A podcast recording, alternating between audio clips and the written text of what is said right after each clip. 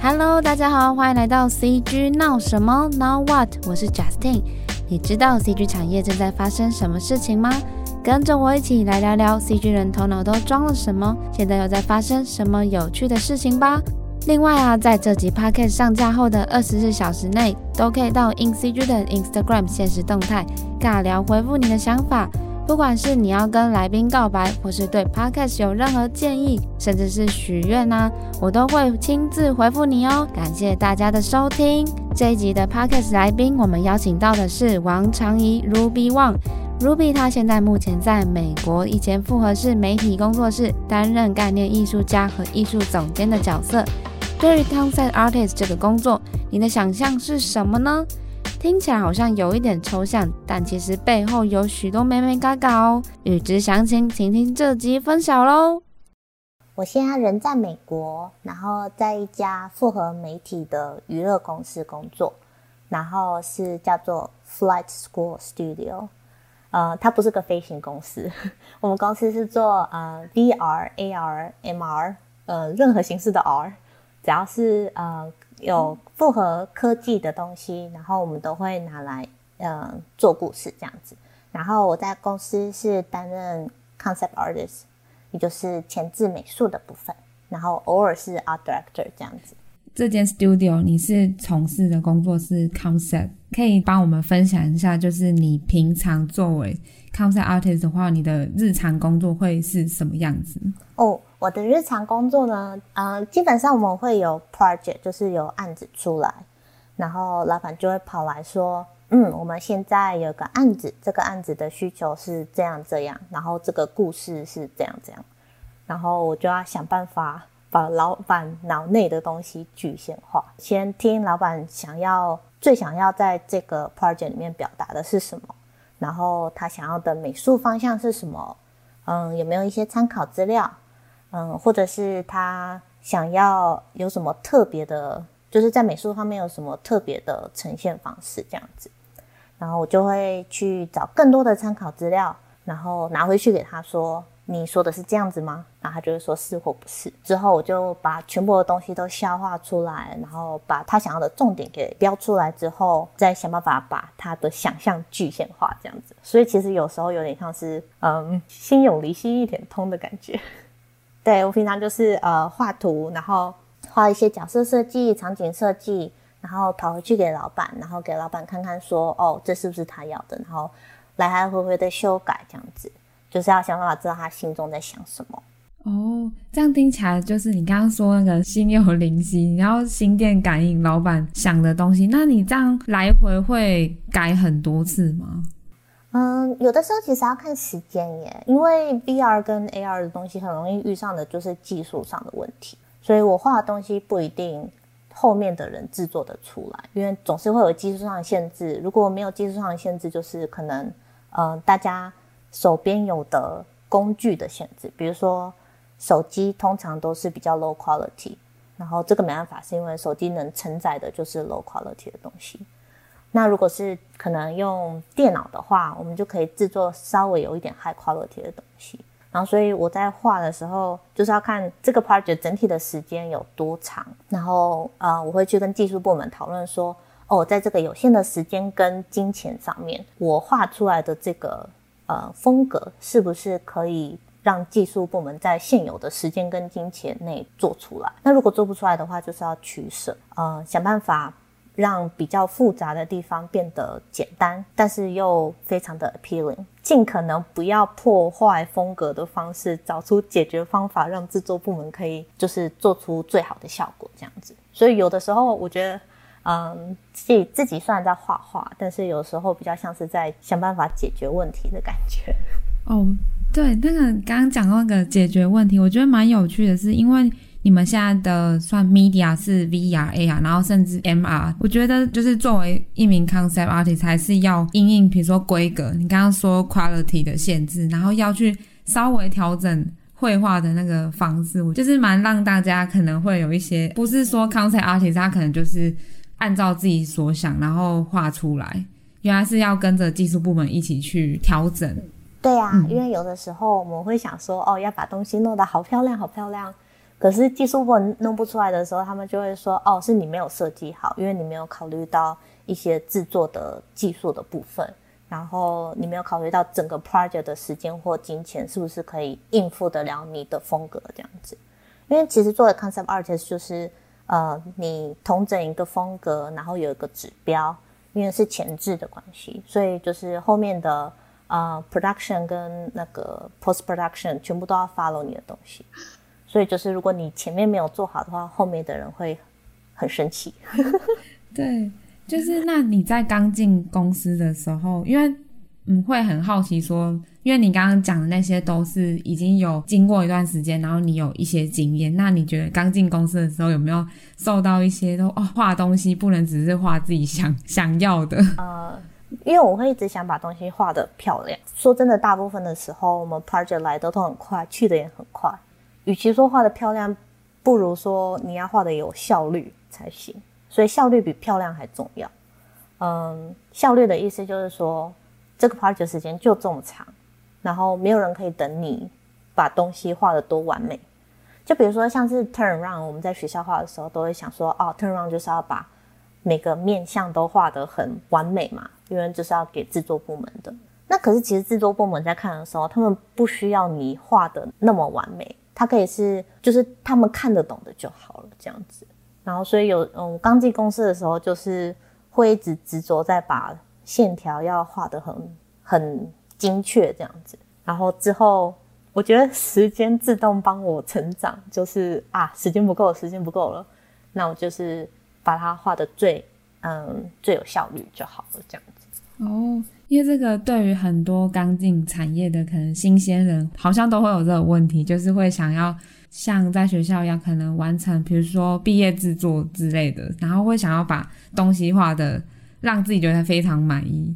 然后，对对对，这个感觉可以给蛮多新鲜人一些想法的。对，没错。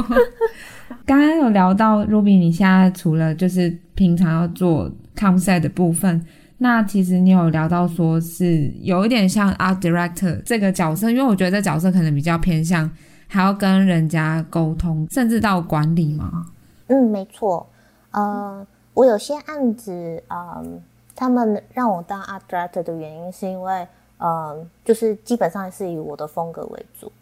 然后有的时候我们公司会请就是其他的 freelancer 啊，然后其他的呃伙伴来合作。那这个时候，art director 的任务其实除了画图之外，就是要要解释给其他的 artist 说，哦，你想要的目标是什么，然后你想要的方向是什么。因为如果你没有 manage 好的话，其实会造成其他 artist 很大的困扰。因为我们要让就是每个 artist 的工作时间达到最高的效率。然后，所以我通常呢会先有一个计划，就是我会我会先说明说，哦，这是我们想要的风格。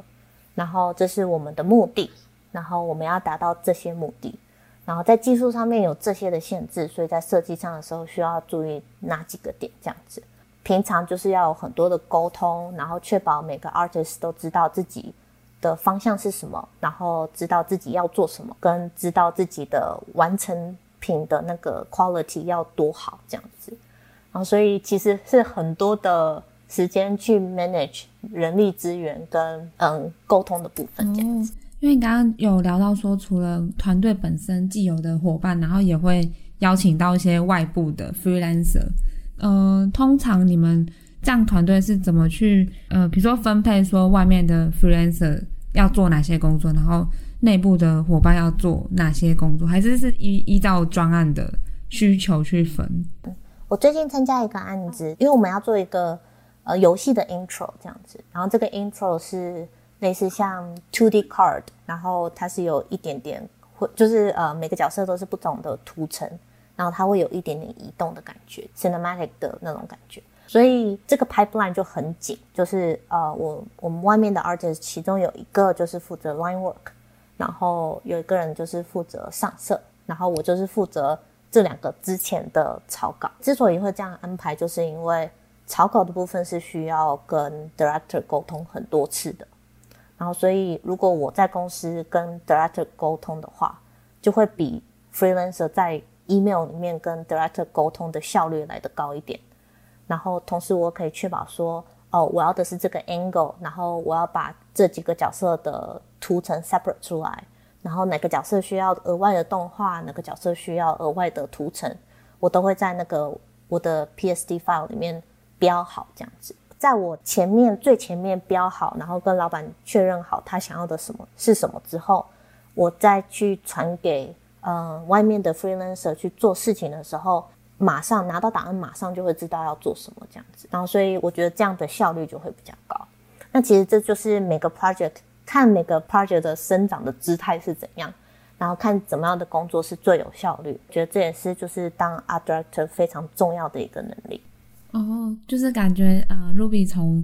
呃一路进公司，可能本来只是做 concept 的地方，然后。慢慢进入到有点像要管理人。刚刚前面有讲到说，时间会让你就成长，然后慢慢知道你要做什么。那你在这路上有没有刻意去学习一些新的，比如说专案管理？因为我觉得听起来好像你也有一点偏向专案管理了。嗯，有一点其实。但其实我们还是有一个 production manager 哦，对，嗯，其实呃有一点是呃 production manager 虽然知道你在做什么，可是他比较像是在管理各个部门的沟通。但是呃部门自己内部的沟通的话，嗯、呃，可能也要看公司大小。像我们公司说不大也不大，说不小也不小。然后所以我们呃有 production manager 是管理全部的人。然后我们自己各个 team 的 lead 就会去分配工作这样子，因为有时候自己还不是 art director 的时候啦，嗯，我会去观察每个老板之间的沟通方式，就是每个 director 之间的沟通方式。然后，因为我觉得人是最难管理的，因为人每个人都有不同的个性，然后不同的嗯工作方式，所以他们也有不同自尊心这样子。然后，所以要怎么去维护每个人都可以开心？我觉得那是要经过一段时间的学习。自己做的就是我会去观察，呃，老板怎么样跟别人沟通，或是老板在跟我说一件事情，或者是嗯要我做一件工作的时候，他是用什么样的方式跟我解释这样子。然后我就会从他的语气跟态度里面去学到说，哦，那我以后在嗯。做同样的位置的时候，那我也可以用这个方式去，呃，跟别人沟通。嗯，对，没错。然后就是想，刚最一开始有想要问说，你觉得做 concept art 跟算是 illustration，就是我觉得很多人会对于这两个，他会有一点小混淆。那你觉得相同处和不同处是什么？嗯，其实很简单。呃，concept art，呃，最大的不同是。嗯、是都是画图嘛，但是我们的图是要传给下一个人去做事，所以它是需要具有功能性的，它就是不可以只是好看，然后它是需要，呃，它是需要逻辑的，嗯，所以你在创造的每个东西，它其实你不只在画而已，你还要想象它做成可能之后做成 two D animation，或是做成 three D animation，它们是不是可以动的？嗯，比如说像有些角色的头很大，然后所以他们在做一些动作的时候，有些动作做不出来，然后所以你在设计的时候就要考量到，哦，这个角色在动的时候呢，是不是会呃哪里卡卡的，是不是头太大，或是头发太多，然后或者是他在 turn 的时候，是不是会有一些不好看的角度这样子。那 illustration 就比较不需要考虑到这个问题，因为他们就是 artist 呈现东西的一个方式，然后所以他们可以有他们的风格，然后他们可以不用把东西都一定要就是有转的功能，嗯、这个转就是动起来的功能这样子。然后所以，呃，如果 concept 二这个前置没有做好的话，其实会拖累到很多后面的人。然后这是我们最不想要的事情，因为后面的人都非常生气。然后，所以我们在制作的时候就要确保说，哦，我这个东西传给下一个人做事情的时候，他们要马上知道我在干嘛，什么什么东西都要是清楚的。然后，我之前有个老师讲过，就是呃，concept art 就是你做完一个东西，然后给 modeler 或给 lighter 的时候，你可以去 vacation。然后他们，他们不会需要你在公司里面跟他们解释说你在干嘛这样子，所以这才是比较好的 concept artist，就是你的讯息都交代的很清楚，让他们可以好好做事。然后我觉得另外一点也是，作为一个插画家，嗯，可能也要看客户，但是作为一个插画家，保有自己的风格是一件就是嗯嗯，可可以 promote 自己的一个事情。嗯，插画家可以有自己的独特风格，然后客户依照你的风格去要你为他们做事情，这样子。但是身为一个 concept artist，你嗯很少可以这样子做。那种叫做 blue sky artist，就是他们嗯自由发挥的部分，在制作电影啊或动画或游戏的最最最最最最最前面的部分，这样子。但是普通的 concept artist 其实风格是要自由多变的。就是要因应不同的 project 的需要，然后要有伸缩自如的风格，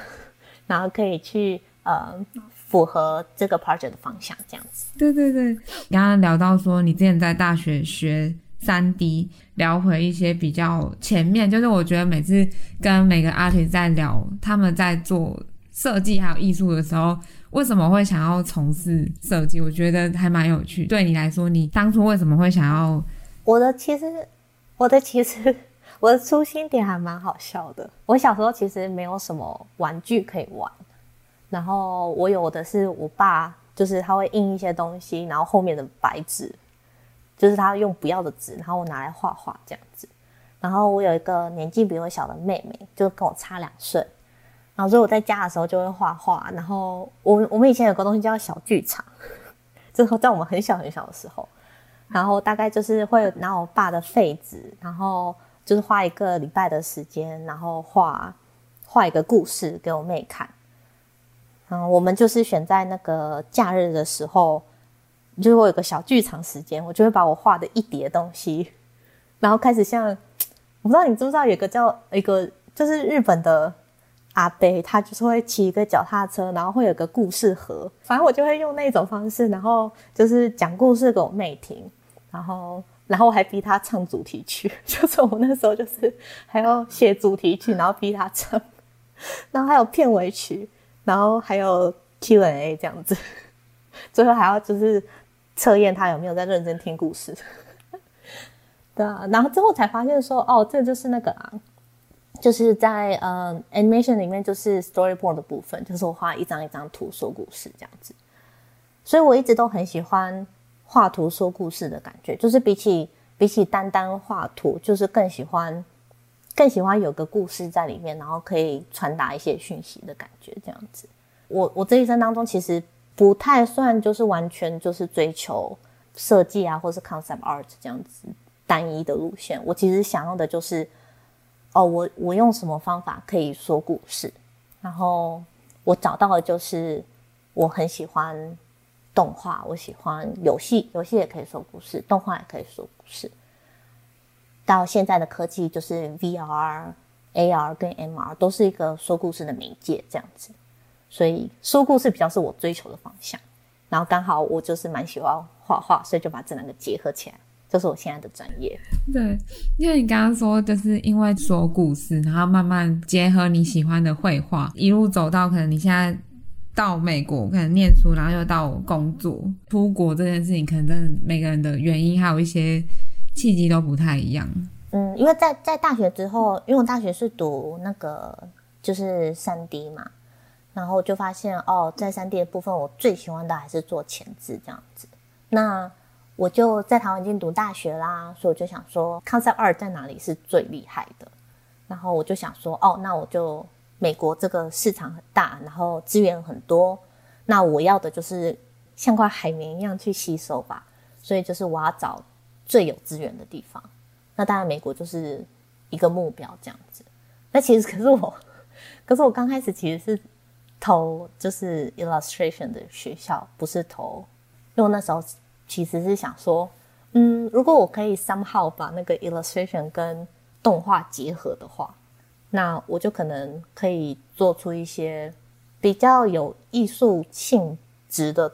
故故事吗？我不太知道。巴尔的摩有个学校叫麦卡，然后他就是做类似这种东西。我那时候最，所以我那时候投的学校几乎都是 illustration，可是我就想了想，我就想说，嗯，巴尔的摩学校虽然就是很好，然后哦，我我的 offer 也拿到这样子，然后可是他们离整个动画产业，因为他们在东岸，所以他们离整个动画产业就是西岸，还是有一个比较不太一样的呃环境这样子。那西岸就比较多，呃，动画公司啊，然后嗯，比如说嗯。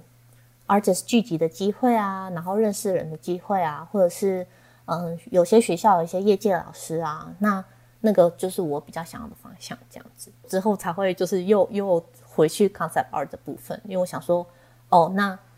这这其实还是我最想要的部分，就是我要在那个环境中学习成长这样子。哦，了解。那你觉得之前在学校，你觉得学校帮助你最大的，比如说有什么课程，或者是？刚刚有讲到老师有分享的那句话，我觉得也蛮好。那你觉得在学校学到最大的东西是什么？我们学校其实争议性蛮大的，就是它是一个，嗯嗯，就是有很强的人出来，但是也有在学校混的人这样子。然后，所以我那时候进去的时候，其实我我就知道了这个现象。然后，所以我就是尽量尽量去吸收那个学校的资源，因为我自己觉得，其实学校的名声对我来讲不是很重要。然后重要的是那个学校提供的资源是不是我可以去好好利用的。那我们学校最多的就是 workshop，workshop 的意思就是他在呃平常的课程当中之外，然后他可以去呃。就是类似参与嗯其他科系的小课程这样子，呃，workshop 就是一个小小 version 的普通课程，所以你可以借此就是学到不同科系的东西。那我以前就是因为我不是美术班出身，然后我也没受过什么美术训练，所以我知道我的那个底子其实是要嗯要在短时间内把底子打好很困难，所以那时候在学校就是狂去任何。呃，就是 fine art 的 workshop，就是去练一下素描啊，练一下呃人体绘画啊，然后嗯、油画啊，然后 pastel 之类的东西，利用课余时间把自己的底子再打得更好，才会跟上就是大家的速度这样子。所以我觉得学校的资源利用非常重要。那可以聊一下，就是那时候你在 Tonko House 参与的那个案子吗？因为那个。我觉得那个专案也是蛮有趣的，有稍微看了一下。对，哦，就是我在快毕业之前，然后呃，我就拿到了 Tonko House 的实习。那 Tonko House 是一个很年轻的公司，呃，是由 Daisu Suzumi 跟 Robert Condo 嗯、一起成立的公司。然后这个公司，因为他们前就是前 Pixar 的 Art Director，所以对我来讲就是偶像。我一直很很想要跟他们学习，就是。在那个时候，真的非常珍惜跟他们学习的机会，就是每每分每秒都在吸收知识这样子。但是那时候 Tonko House 很远，呃，我离住家要去 Tonko House 的车程大概要两个小时，所以我那时候是每天早上大概就是呃五点六点起来，然后就是好昏沉哦，然后太阳都还没出来，然后我就要去打车，搭车到那边，然后实习完，然后再搭车到学校，再上两堂课，然后再回家。再做作业，然后就睡觉这样子，所以那时候其实蛮辛苦的，但是每天都很蛮蛮开心的，因为那时候我可以就是不止嗯做他们 art intern 的事情，就是我们早上进去，我们就会有一个嗯类似像静物的练习，那静物的练习其实就是呃一个小时，然后摆各种静物，然后有时候就是一些莫名其妙的东西这样子，嗯，就是主要是练习说哦每个。每个静物都有每个呃材质的变化啊，或者是光线的变化这样子。做完那个之后，我们就会做 art intern 的事情，就是很大量的嗯 painting 的练习。然后其实我那个时候还蛮挫折，嗯，因为在在学校的时候，其实老师不太教 digital painting，、哎嗯、很奇怪哦。所以那时候其实，哎，为什么？为什么吗？呃，因为 digital painting 比较像是你应该要自己练好的这样子，所以，所以我那时候虽然有上一些 digital painting 的课，可是就是 critique 居多这样子。然后我那时候其实最渴望的是，呃，因为 Dai's Tsutumi 跟 Robert Kondo 他们最厉害的就是 lighting，也就是他们在画一个 painting 的时候的光线是非常非常 accurate。他们在 Pixar 的时候，嗯，他们的 color script 一出来，跟最后的完成品，然后你两个摆在一起的话，他们其实是就是完全一模一样。然后那个是我觉得非常非常厉害的，因为你在画一个 painting 的时候，你要跟 lighting artist 去解释说，哦，我这个光线要怎么打，然后所以你你的 painting 里面的每个光线都是要具有逻辑性的，然后要符合，嗯。要 lighting artist 打打得出来，但是又具有嗯 art 的独特美感的一个 painting 这样子，所以他们两个就是我的目标。然后那时候蛮挫折，是因为哦，他们教我的东西其实就是打掉我之前对 painting 的一切的嗯想法这样子，然后有种打打掉重来的感觉。哇！因为你刚对你刚刚讲到说，就是因为他们画的东西就已经本身 lighting 就已经非常精确。那我觉得这一点就是对于插画或者是就是 concept 来说，其实就还蛮震撼的，因为真的也要去学习一些 lighting 的。嗯，没错，就是要很大量的基本练习。像他们常常就会说，哦，不管你的 level 到什么程度，你的 foundation 永远都是最重要的，就是你的基本练习，所以他们才会。嗯，非常的推崇，就是哦，就是每天都要做基本练习这样子。然后我自己觉得对我的 painting 的那个帮助也是蛮大的。然后加上加上就是我我那时候就会一直问他们问题，就会说哦，那你觉得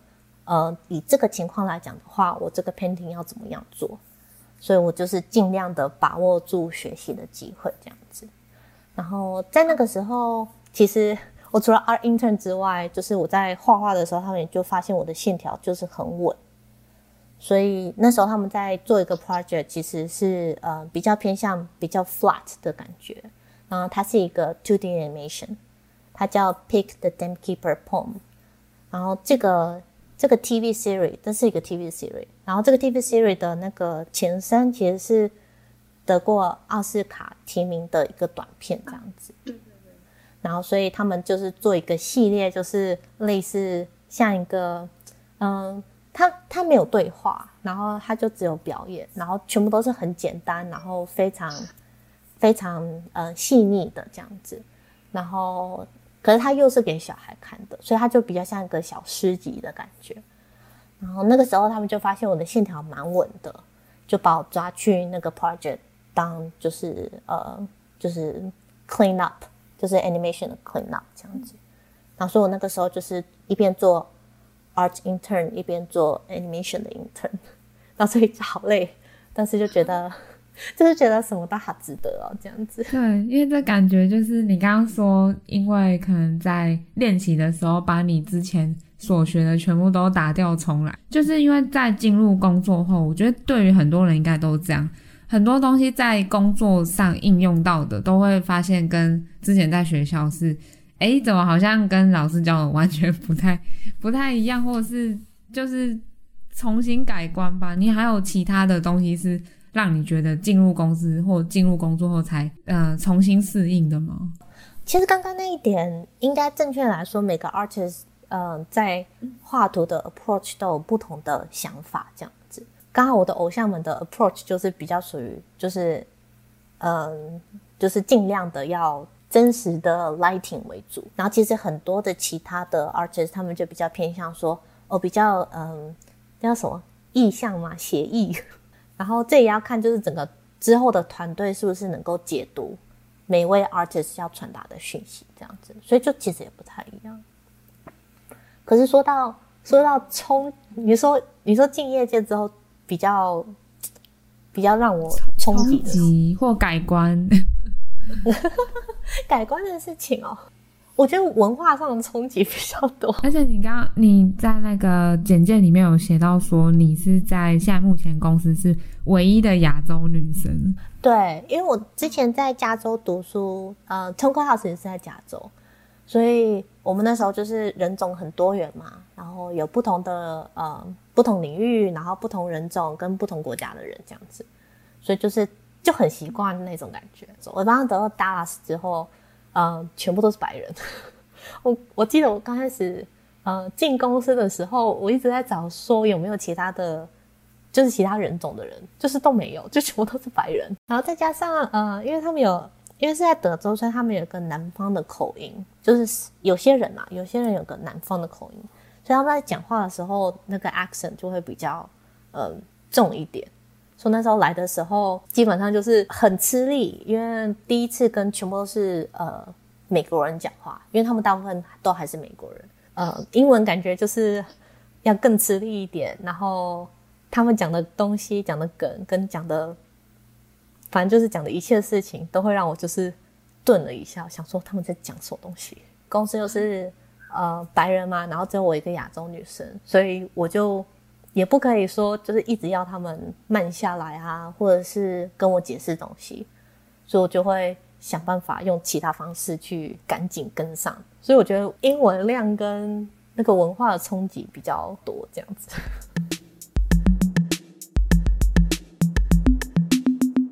我觉得 day to day 的文化冲击还是有。然后哦，我之前做一个 project 是要做一个教室，这样，然后我就直接问老板说：“哦，那所以你这个教室是要就是呃，这个 project 是要销售在美国的，还是这是要比较 international 的？”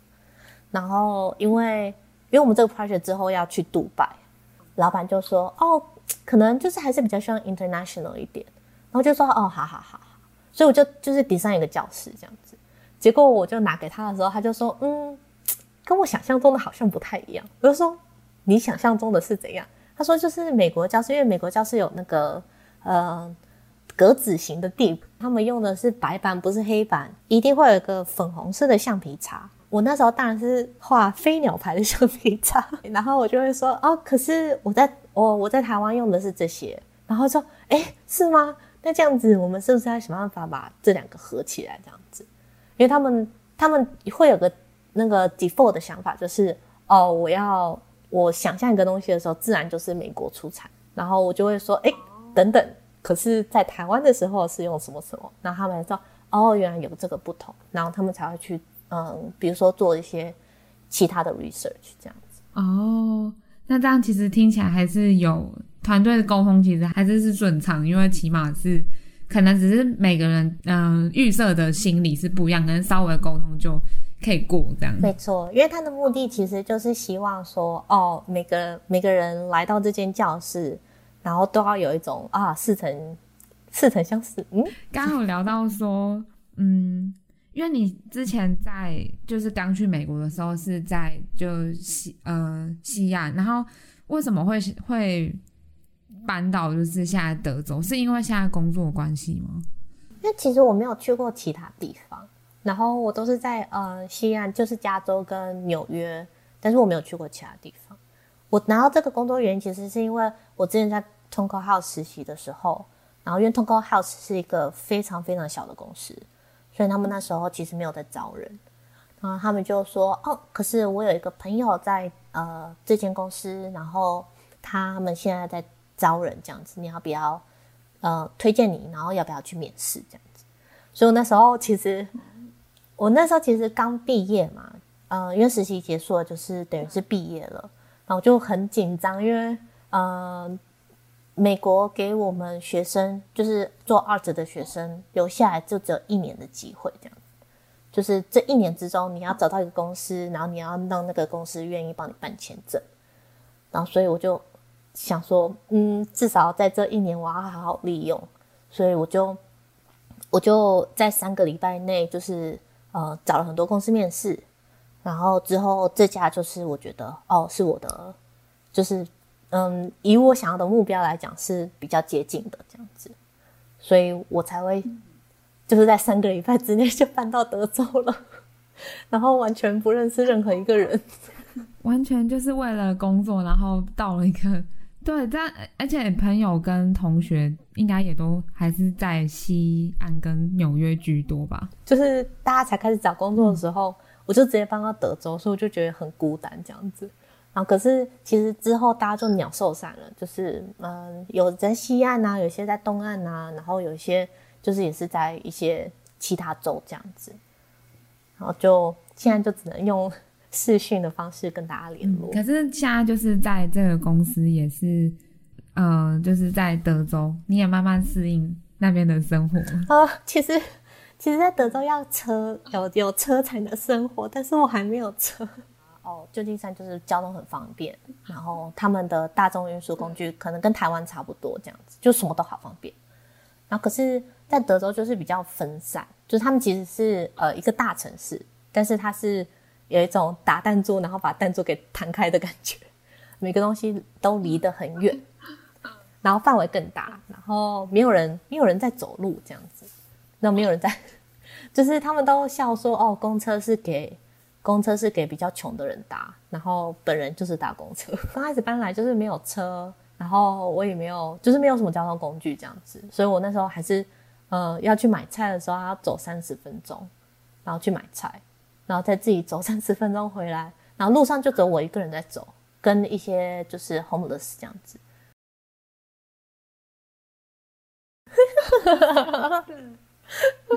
大家在这里很少看到有人走路。可是因为我还在慢慢存钱，因为哦，可能有律师费啊，然后其实我也搬了不少家，就是搬家费啊什么之类的，所以我觉得养车好累哦。然后我刚刚就是陆续就是聊说你现在在公司的经验，那在 Ruby 你有分享一些呃近期参与的专案，虽然可能有一些是因为有影展。的关系，可能因为影展现在延期或取消，所以暂时没有办法曝光。但是可以就是跟我们聊一下，加入 Fly School Studio 之后，你最深刻的一次专案是什么？嗯，最深刻的专案呢，因为是复合性的，嗯，复合性媒材的公司嘛，所以就是有的时候一些比较大的科技厂商就会丢给我们一些技术，这样子。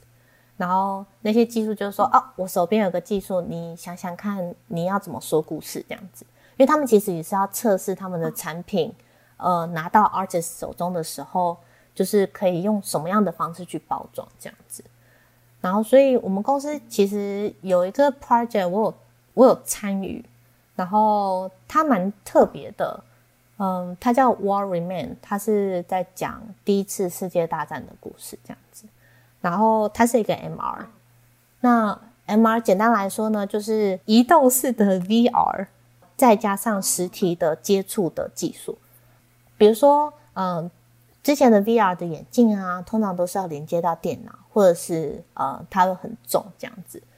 嗯，所以就有比较大的科技公司就说，哎，那我们有一个，就是有个小背包，然后玩家可以把背包背在身上，然后戴上 VR 眼镜。然后这个 VR 眼镜就会连接到背包这样子，然后所以你就可以呃有一个有个故事在你的 VR 眼镜里面呈现，但是呢，呃玩家可以就是自由的行走，因为一般的 VR 眼镜可能行走的范围就是比较小，因为它有个固定的范围。然后可是你戴上这个之后，你就没有那个范围的限制。然后所以我们公司就做了一个第一次世界大战的场景，就是真实的场景。嗯，就是有有那个渠道啊，然后坑道啊，然后一些木屋啊什么之类的。嗯，所以你在你在戴上这个 VR 眼镜的时候，你 VR 里面看到的东西你都可以去摸，然后你现实世界的手就会有那个触感。嗯，因为我觉得呃，VR 现在遇到的问题就是呃，它市场其实有点饱和了，它的 art，嗯，art。太快，然后科技跟不太上，所以就是我们在现有的科技里面的 art 已经尝试到，就是尝试各个方面了。然后像 Google Spotlight 之前是做 VR 的 story，然后他们有尝试很多不同的风格，然后也很很漂亮嘛。可是他们面临到的就是，我做了这些故事，可是 VR 眼镜还是一个很贵的东西，不是每个人都可以消费得起。那我。做短片的目的是要给谁，就是个问题，因为不是每个人都可以，呃，不是每个人都有这个金钱去享受这样的呃 experience 这样子，然后所以 Google Spotlight 才会关掉。嗯，我们现在遇到的也是这样子的问题。那呃，这个 MR 的技术就是故事的呈现方式，让事情变得更有趣。那就是除了 VR 单单只是 VR 影片之外，嗯、大家就是观看的人还可以有触觉的感受，这样子，这是一个也是一个尝试的一个趋势。但是同样的也有限制，就是地点的限制。呃，在哪些地点可以去做这样子的呃 event，然后吸引到多少的人，然后这样的 build up 要多久，然后是不是要一直有技术人员在那边随时的待命去呃去解决技术上的问题？因为有时候你那个呃东西一定会在现场坏掉，那你就要有人去换，然后这样的成本其实也很高，再加上不是每个人在家都可以享受到这样子的。呃，experience 这样子，才没有那么多公司持续做这样子的技术。但是我自己觉得还是蛮有趣的，就是有这样子的经验。嗯，对，因为其实刚刚说，其实现在就是很多创意想法，然后还有很多艺术的表现，其实都是饱和。可是科技其实可能还还在酝酿中，所以科技跟技艺术还没有到平衡的一个状态。因为这样听起来，Ruby，你平常也是除了可能本身的 art 的工作，平常会怎么去关注？嗯，就是嗯、呃，比如说一些的 VR 的嗯、呃、比赛啊，或者是影展，然后大家都会就是想办法用不同的技术去呈现新的东西。因为现在比较不像是嗯、呃，单单只是讲一个故事了，就是大家都在想说，哦，虽然是讲故事，但是我们可以有嗯。怎么更多的变化去呈现这个故事？就是利用 VR 或是 AR 或是 MR 这样子。然后，所以就是关注一些比赛，然后呃，影展之外，嗯、我觉得跟科技公司的关系也是蛮重要的，因为他们在发明一项东西的时候，他们不只是就是关在房间里面自己发明，嗯、呃，他们给我们这个工具去做一些东西的目的，就是要。有一个消费者的回顾，就是在创作者的观点来讲说，嗯，你这个技术可以帮助到我什么？那我需要你创造出更多的什么什么技术，可以让我们作品呈现的更好。所以这是一种回馈的感觉。然后，所以我觉得跟科技公司的互动也是蛮重要的。然后他们不止他们在带领科技的呃趋势，然后他们也是在跟我们一起一种。互相成长的感觉，所以就是这也是为什么呃科技公司他们还是虽然就是推出这些呃很新颖的产品，他们还是要持续去找到艺术团队去合作。嗯，没错。而且现在 VR 其实就是不止艺术方面的呈现啦，因为我们都一直在想说啊，VR 可以做什么，VR 可以做什么。然后因为我知道有其他公司，他们也是蛮厉害的，就是他们是利用 VR 做职场训练。就是比如说，呃，有一些，呃，有些其他类型的公司可能会有一些机器是非常的贵重，然后这些贵重的机器可能不是给你员工训练的时候可以随便乱动这样子，或者是如果员工训练动错一个地方，可能就会影响到整个整个公司的运作。所以 VR 就是一个很好用职业训练的一个模拟器这样子，嗯，就是在受训的人可能戴上 VR 眼镜。然后他们进入了一个呃世界里面，然后就是完全跟公司的可能机器啊操作模式是一模一样的。然后他们在嗯，就是一些指令动作，然后学习，所以他们在 VR 里面 messed up 的时候，在现实之中不会影响到整个公司的运作，这样子。所以我就觉得蛮有趣的。没错没错。平常就是 Ruby，你有在观察的 VR、AR 的产业有一些。新的应用趋势，那你平常还会关注什么？比如说，呃，其他产业的运用吗？还是平常就是会想要从事什么新的领域的东西？嗯，我平常有在参与一些嗯 animation 的 project，就是它比较属于短片的部分。那其实其实它就是嗯 take a break，就是。虽然也是 concept art 的部分，但是有一些呃，就是不不同，还是不太一样的呈现方式这样子。然后其实对我来讲，就是呃，不只是在 connection，就是呃跟其他人有一些 connection，跟其他 artist 有一些互相学习的机会，然后基本上也是一个让我让我在不同领域可以沾到一点的感觉，这样子，然后我就会渐渐知道说，哦，自己还是比较喜欢偏向哪一些部分，像是我很享受做 animation。嗯，游戏的话就是可以，但是就是可能没有热情，没有 animation 那么多这样子。那我们在做 concept art 的时候，其实回到之前的点，就是基本练习是非常重要的。所以，嗯，不止在科技的部分我们需要多关注，但是要回到基本练习的时候，你每天还是要保持那个练习。然后，所以我，嗯，你可能在我的 social media 就会看到我时不时还会 po 一些静物。就是我平常就是要有一些那个练习这样子，对，对，就是还是有点像是呃，你在从事静物练习的时候，我觉得就是回到自己原本最喜欢画画的那种初衷，要好像很对于很多 artist 来说都是一个算是要维持吧。对啊，而且我觉得这个热情就不只是基本练习啦，就是还有嗯，因为故事是很多元的。就是不只是画画会会让你说故事，呃，看书也会说故事，然后听 podcast 也会说故事，这样子。所以就是，嗯，其实是要多听多看，然后呃，多去接触不同的呃人事物，然后多不多听不同的故事，然后听，就是像我们在做 concept art 的时候，我们要去找 reference，第一手或第二手资料就非常重要的原因是。你要去找到那个最 authentic 的东西，就是那个最原汁原味的东西。那所以我觉得有一些 podcast 就很好，就是嗯，他会访问一些人，然后每个人的人生故事都不同。然后所以当你在听这个人描述他的故事的时候，你会对那个人的文化更更有深刻的印象。那在对于你之后的创作就会有比较呃 authentic 的感觉，这样子。因为技术是可以慢慢磨的，但是 idea 跟创意是要不断的被激发，然后这些就是你要从生活当中的小小地方不断的吸收，这样子才会让你的，才会让你的作品更有深度。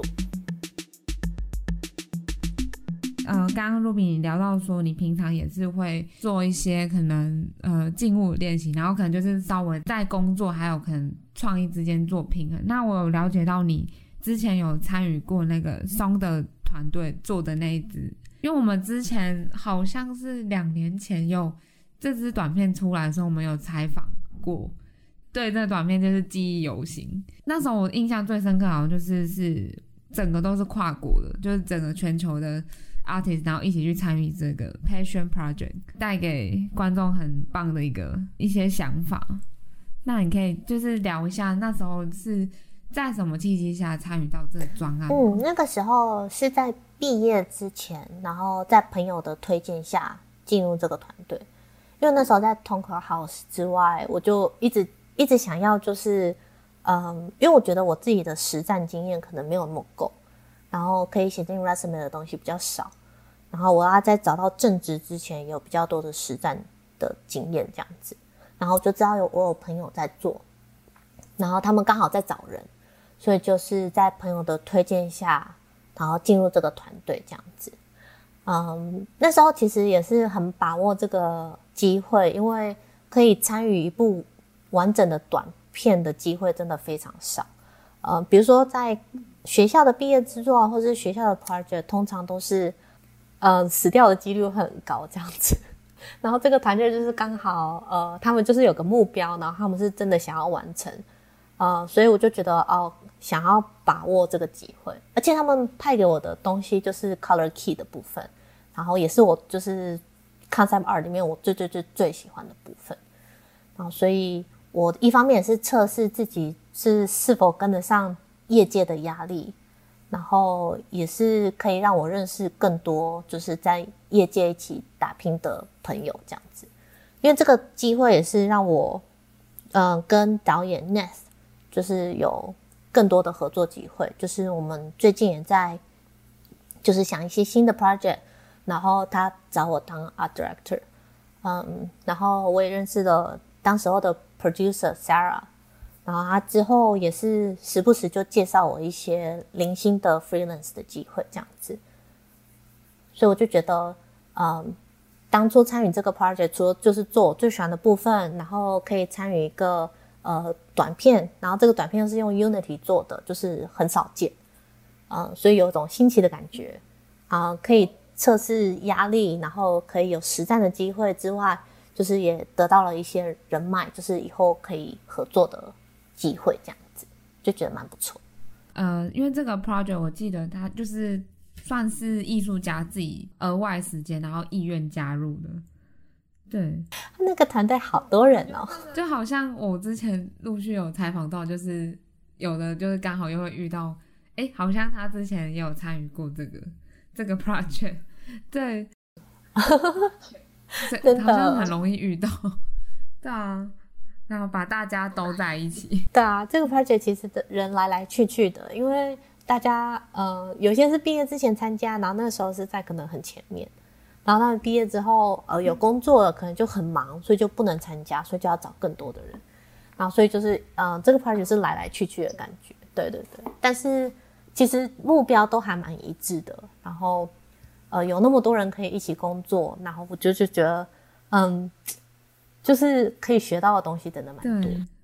对，我觉得这样蛮有趣。然后刚刚露比，你刚刚有聊到说，你平常其实有一些 freelance，那你觉得对于你来说，你觉得你是工作跟生活可以达到平衡的，还是是？我之前都会问每一个艺术家，然后我觉得每个人的答案都蛮蛮有趣，就是那个英文就是叫 work-life balance，还是你是 work-life integration？就是你觉得你是哪一种人？我以前其实是属于后者哎，因为我的生活就是工作，然后工作就是生活，然后我就是不断的，你知道，因为很急啊，然后就想说啊，自己可能能力不如其他人啊，好想要就是，好想要就是努力，然后把自己的呃就是功夫练好这样子，所以就是不断吸收成长，可就你知道，就也不年轻了，呃，手会痛啊，像我。我现在大拇指那边就结了一个呃很大的茧，因为我画太多，然后我每个礼拜都可以剥下一层厚厚的茧这样子，然后肩膀也坏掉啊，对啊，然后就觉得啊，就是 work life 还是要 balance。呃，我之前其实有学到说，呃，努力是要的，因为努力就会呃努力就会在机会来的时候你有准备这样子。嗯、其实努力不一定会成功，因为。在台湾的时候，大家都说啊，只要有努力都会成功啊。那其实我们要有个观念，就是就是不一定。然后，那我们可以知道的是，有努力，当你机会来的时候，你是可以马上去应对的，就是马上抓住那个机会。所以我觉得努力还是要，但是你在生活的 balance 也是非常重要的。原因是在短时间内，就是很短很短的时间内，其实你进步的空间。就只有那么多，你不管你再怎么努力，你大概那一段时间只能进步到一个一个程度这样子。因为我就发现，我有时候很努力、很努力的去做很多很多事情，然后感觉都没有，就是我做做一些努力，然后停一会，然后回来再做更多努力的那个进步的空间来的，成长的幅度来的大这样子。然后，所以我现在就是。努力了一段时间，然后我会先让自己休息，然后可能做一些其他事情，或是往其他的嗯领域去琢磨，然后再回来看自己之前的作品的时候，才会比较可以进步的点。这样，就像我们常常在画一张图的时候，你就越看就觉得嗯，好像哪里不对，可是我看不出来，那是因为你没有那个 reset。所以你休息一下子，再回来看自己画的时候，你才会知道哦，脸歪了。对，就是出了社会就发现，哎，真的除了就是呃要努力，可能学一些新的东西之外，还是要多融入一些生活上的观察。嗯，Ruby，你刚刚说你觉得你是工作及生活，生活及工作的人，感觉很像是你平常在呃休息或者是做一些 freelance 的时候，其实你也是在为工作做准备。我我的工作虽然是画图，但是我的休闲也是画图。嗯，对对对。然后就是我会问很多呃设计朋友的问题是：你觉得除了对产业热情之外，你是怎么去保持对工作的心情？嗯，自己的生活要分开，就是你要知道工作是工作，因为工作总是会有一些哦你不是不太喜欢的 project，或者是呃你讨厌的风格，可是你还是要喂饱自己嘛。然后所以那个 emotion 的那个 separation 要出来。你永远都可以回家做自己想做的事情，然后我觉得，所以我我觉得 personal project 蛮重要的，就是你在工作上没办法满足的部分，你回来的 personal project 就可以利用自己的时间去满足自己想要的东西。那以后可能你的 personal project 也会变成你的 portfolio 的部分，那你遇到更好的机会的时候，你就可以用那个 portfolio 去追求你想要的东西。哦，对，我觉得反而在就是。创作设计领域有蛮多朋友，他们会运用本身自己可能本来是做动画或是游戏啊，或者像 Ruby 你是做 concept art，就是很多人还是会去做不同形式的创意。嗯，多接触其他的呃东西蛮重要的，就是不管是其他 artist 的作品，然后或者是其他的技术啊，或者是其他领域的东西，因为其实我们。创意的部分就并不只是单单是 art，因为我们的 art 的养分还是要从其他领域文化去吸收的，然后去包装，然后结合，才会有一个新的东西出现。啊，所以，嗯，所以我觉得平常，呃，像我平常工作的时候，就是通常都是听 podcast，然后或者是看影片，呃，看有什么最新的，像有些。嗯，而且是会剖他们自己实验性的东西，那我们就可以去学说，哦，那他想到这个技术是他结合了这个跟这个东西，然后把它结合之后，那技术上有什么样的考量？那我们以后可以把这样的东西可能改造一点，或者是类似这个，但是我们有自己的风格，然后用差不多的技术去做一个新的故事。那我觉得。我觉得就是这是对，这是一种设计上的训练吧。就是你训练自己说，哦，你你吸收的东西，可能有一天都可以结合到你的作品，然后去去创造出一个新的风格，然后去符合市场的需要，或者是符合 project 的需要这样子。然后我觉得眼界开开阔跟成长是个蛮重要的因素。当然也是要依据自己的兴趣啦，像是，嗯，可能我有个朋友，他的兴趣其实就是做陶艺，然后他在画画之外喜欢做陶，那他其实现在就是把自己的画的风格跟自己的陶艺做结合，然后就觉得就是超超超有趣，然后搞不好他有一天也可以用陶去反而做，就是对他画作有些影响也说不定。呃，我有发现，嗯，很多电影动画的产业的前置，他们不只找 concept artist 画，他们也会找 illustrator 或是 graphic designer，就是因为他们想要在不同的领域找到不同新的设计的呃方向，这样子。因为有些 illustrator 有一些很强烈的风格，他们在设计的时候可能跟一般的 concept artist 想的东西不太一样。或是 graphic designer，他们想的东西可能又跟 illustrator 不太一样，所以他们就会找一些 freelancer 是做这些领域的，然后这样一字摊开的时候，我们就可以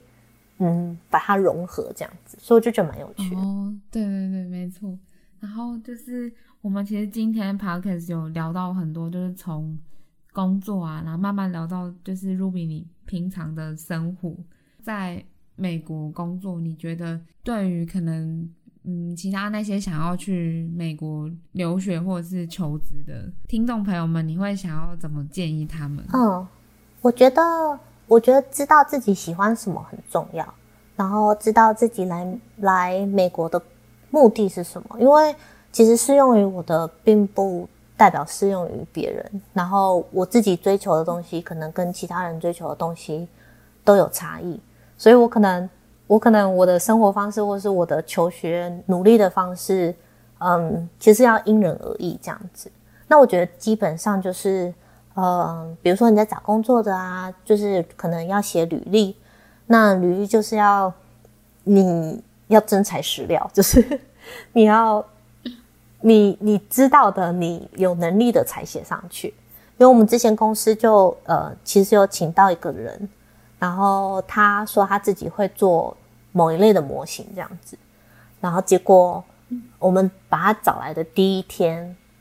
然后就发现哦，他其实不太会，他听不懂我们在说什么。结果就发现哦，他的作品集全都是可能 follow 别人的 tutorial 做来的，然后所以嗯、这样子的人就是嗯就。可能隔天就公司就把他请回去了，因为嗯，我们公司真的很需要人，然后他这个样子没有实报，对我们的嗯负担蛮大的这样子，所以我觉得实报是蛮重要的。你能能力到哪里就实话实说。然后作品集的准备方式的话，我就会觉得你作品集，因为大家在毕业的时候就会觉得说啊。我把我所有做过的事情都全都塞到作品集里面好了，但其实业界的人没有没有那么多时间去看这些作品，因为他们一次都要 review 可能两百个、三百个作品这样子。那我觉得作品集最好呈现的方式呢，就是你想要做什么，你最渴望做什么，要非常清楚。就比如说像我的话，我就是很想做 painting。然后，所以我在我的作品集里面，从第一页到最后一页，可能前面跟后面都会是 painting，然后中间可能是哦，我可能还会做一点 character design 的话，我就会再放一点 character design 进去这样子。那这个不只适用于美国，就是还适用于，哎，其实我不太知道台湾，因为我没有在台湾面试过，但是我觉得应该台湾也同样的 apply 这种这种通则啦，就是你要呈现。怎么呈现你的作品？但是我觉得台湾是不是还是比较希望通才，就是什么都要会做这样子？嗯，这个可能跟台湾的产业规模有有一些关系。就是台湾可能动画公司或者是一些设计，就比如说游戏公司，好，他们的规模其实是比较呃精致的，所以我觉得通才的需求可能会比较大一点。哦，其实其实。老实来讲，美国有一点点这个趋势，呃，因为现在产业就是这个人，嗯，产业外移，像呃，大部分的美国公司现在都有个加拿大的分部这样子，像我们公司也有，我们母公司也有，就是 RealFX，RealFX 的呃加拿大分部比比在美国的本部还要大很多，因为他们政府有优惠。然后税比较少，然后人才都往那边移动，这样子，所以他们在嗯、美国本地其实是比较希望，你除了会这个东西之外，你还可以支援其他的东西，所以就有一点点通才的感觉，但是嗯，你的自己的最主要的专业还是要最厉害，然后可是像像普通的 concept artist 都会分。可能 character designer 或是呃平常的呃 environment design，可是他们现在就是希望在做 environment design 的人可以支援一点点 character 这样子，所以就有一点点通才的感觉，就是有趋势有点不太一样这样子。但我觉得不管怎么样，嗯，就是来到美国之前，或者是或是在台湾求学，呃不是求学。在台湾找工作，或是在美国找工作，我觉得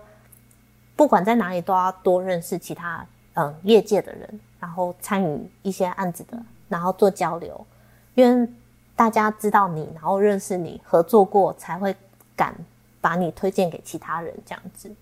因为有的时候，嗯，你不知道自己是不是喜欢团队合作，然后厉害的艺术家不一定在团队合作上可以跟大家合得来。然后这个产业就是很靠团队合作，呃，就是非个人风采这样子，所以我觉得经验、经验跟名声在业界其实非常非常重要。那我觉得也不用担心说自己可能没有这个机会去，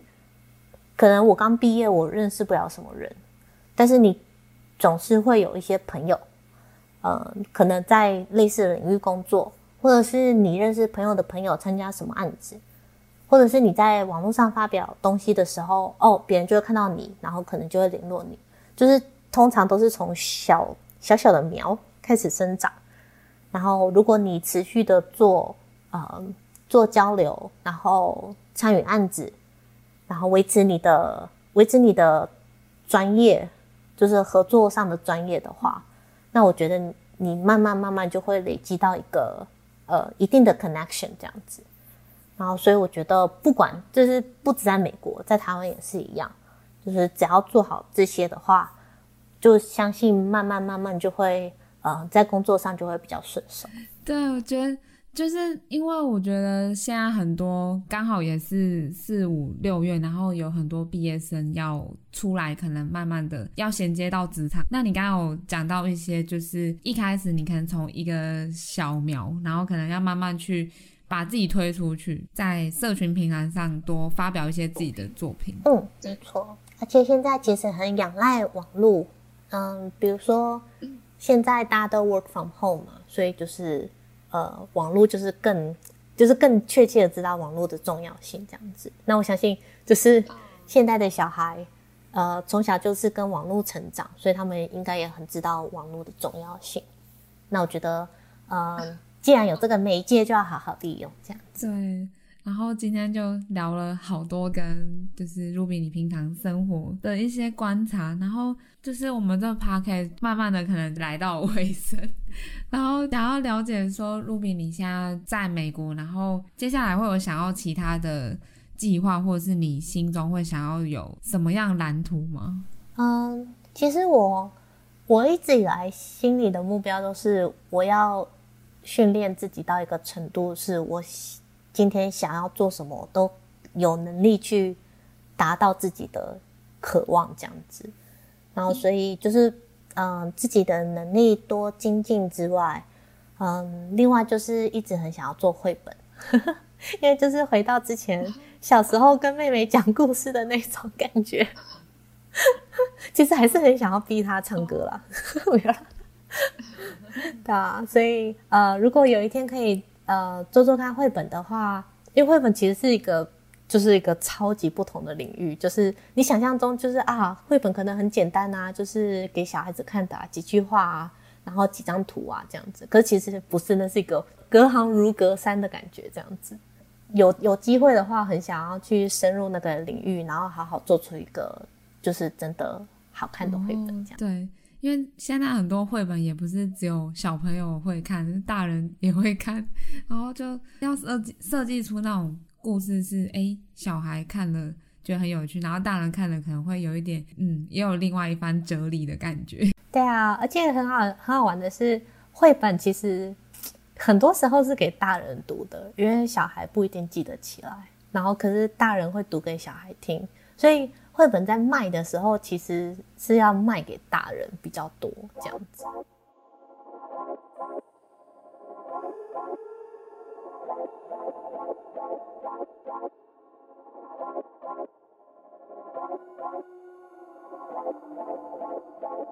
非常感谢今天大家的收听，你们喜欢这集的节目吗？用 Apple Podcast 收听的朋友们，也别忘了有空帮我留下评论和想法哦。如果喜欢的话，也别忘了分享给你的朋友们，这样就可以让更多 CG 产业的好朋友看到这个 Podcast 节目。也欢迎追踪美角线上课程的脸书粉专，InCG 的 Instagram 脸书粉专，随时都非常欢迎你跟我尬聊哦。那我们就下礼拜同样时间，礼拜天晚上八点继续闹一波喽，拜拜。